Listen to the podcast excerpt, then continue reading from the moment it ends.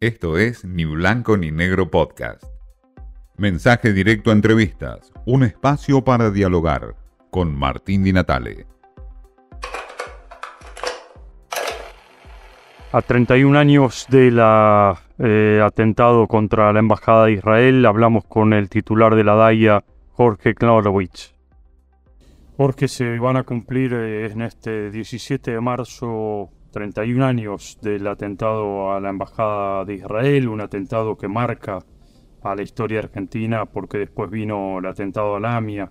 ¿Qué evaluación haces después de 31 años donde no se sabe mucho qué es lo que ocurrió allí en, la Embajada de Israel? Mira, eh, empezando por el final de la pregunta, en realidad se sabe mucho lo que no se ha podido hacer nada. Se sabe mucho porque sabemos que eh, la que quienes cometieron el atentado fue Hezbollah, eh, tanto el atentado a la embajada como el atentado al edificio de la, de la calle Pastor 73, de la y de la Bahía. Eh, lo que no se ha podido poder hacer es eh, avanzar con la justicia contra los imputados y darle tranquilidad a los familiares. ¿Por qué? Porque tantos, tantos años después Argentina no tiene la legislación adecuada para poder sentarlos en la justicia argentina.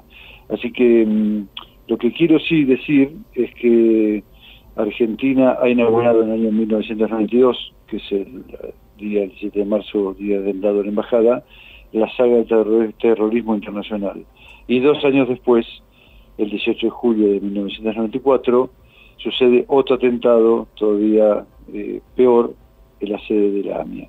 Así que mm, Argentina tiene ese triste privilegio y lo digo porque no podemos dejar de distinguir que después de, primero que fueron los primeros atentados masivos en el mundo de estas características, y después de esto vino Torre Gemela, Charliepto, Subte de Londres, Atocha, Bulgaria, etcétera, etcétera. Así que eh, creo que nosotros no solamente le demos justicia a las víctimas, Martín, nosotros le demos este, justicia a la historia porque nosotros tenemos que contar, asentar a los culpables en la justicia argentina, que está determinado que son los eh, miembros del gobierno de la República de Irán. Ahora, ¿y eso eh, en, la práctica cómo se podría llevar adelante? Eh, digamos, con una ley de, juicio en ausencia, ¿podría ser un camino? ¿Podría ser otro camino este, por la vía diplomática? ¿Cómo podría llegar a concretarse ese...? Eh, solamente por esas dos vías. La segunda que decís, que es la vía diplomática con Irán, es absolutamente imposible.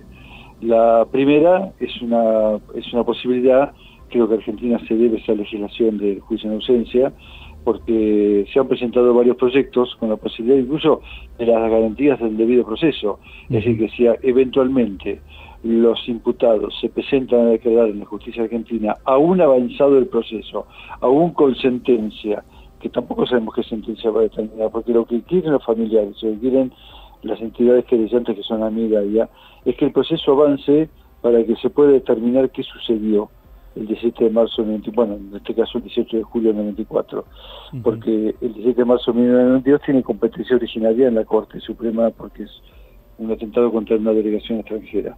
Pero claro que por supuesto que tenemos que tener una ley de juicio en ausencia.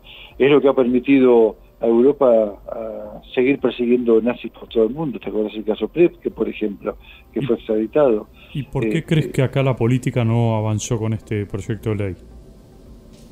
Bueno, porque parece que es, eh, la cuestión del atentado del atentado de embajada o al atentado de la AMIA parece ser una cuestión de, fe.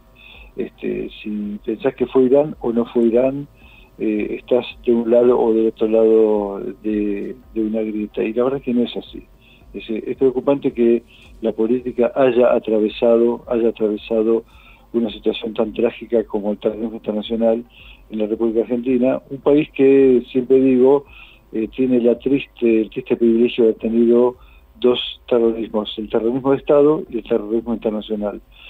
Nosotros nos hemos puesto de acuerdo en juzgar, bueno, esto lo estamos ahora viendo en Argentina en 1985, nos hemos puesto de acuerdo todos como sociedad en que el terrorismo de Estado tenía que ser sujeto a derecho. Ahora, parece que con relación al terrorismo internacional no es así. Y yo creo que quiero que este tema del atentado a la embajada o el atentado al edificio de AMIA sea un tema de la comunidad judía. Creo que es una causa que tiene que tener interés absolutamente nacional, Martín.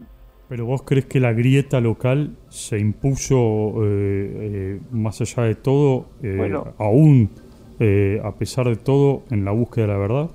Nosotros no, siempre, siempre puede estar atravesada la verdad por la justicia y la verdad por, por la política. Y en causas de alta sensibilidad, como lo que ha sucedido este, en la relación con Irán, ahora sin ir más lejos, tenés hace dos días dos buques de guerra de Irán atacados en Río de Janeiro. No es un tema menor. Hace un año, o menos de un año, tuviste un avión venezolano que hoy está detenido en Ezeiza, que había traficado armas, oro, eh, entre eh, para Irán, entre Irán y Venezuela. Así que evidentemente no lo, digamos, sí que lo reclamamos vos y yo, solamente como observadores objetivos de la realidad, eh, claramente está atravesado esto por la política y por la justicia.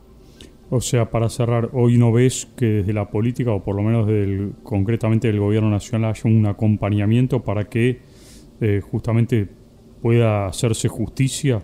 No, no es el gobierno nacional o la oposición, es la sociedad argentina la que tiene que hacer un reclamo fuerte y contundente como hacemos siempre cuando llega el 18 de julio o como hacemos siempre cuando llega el 17 de marzo. Tenemos que ponernos de acuerdo en tener una herramienta legislativa y una decisión política, en que pase lo que pase, nosotros tenemos que tener a los responsables sentados en la justicia argentina. Por supuesto que esto no era el memorándum de entendimiento con Irán, que claramente eh, pretendía otra cosa. Así que creo que tenemos que tener acuerdos nacionales básicos para condenar a los terroristas. El titular de la DAIA, Jorge Knorovich, nos habla de lo que implica la búsqueda de la verdad, hacer justicia en un país como la Argentina, donde la grieta se cuela permanentemente. Esto fue Ni Blanco ni Negro Podcast.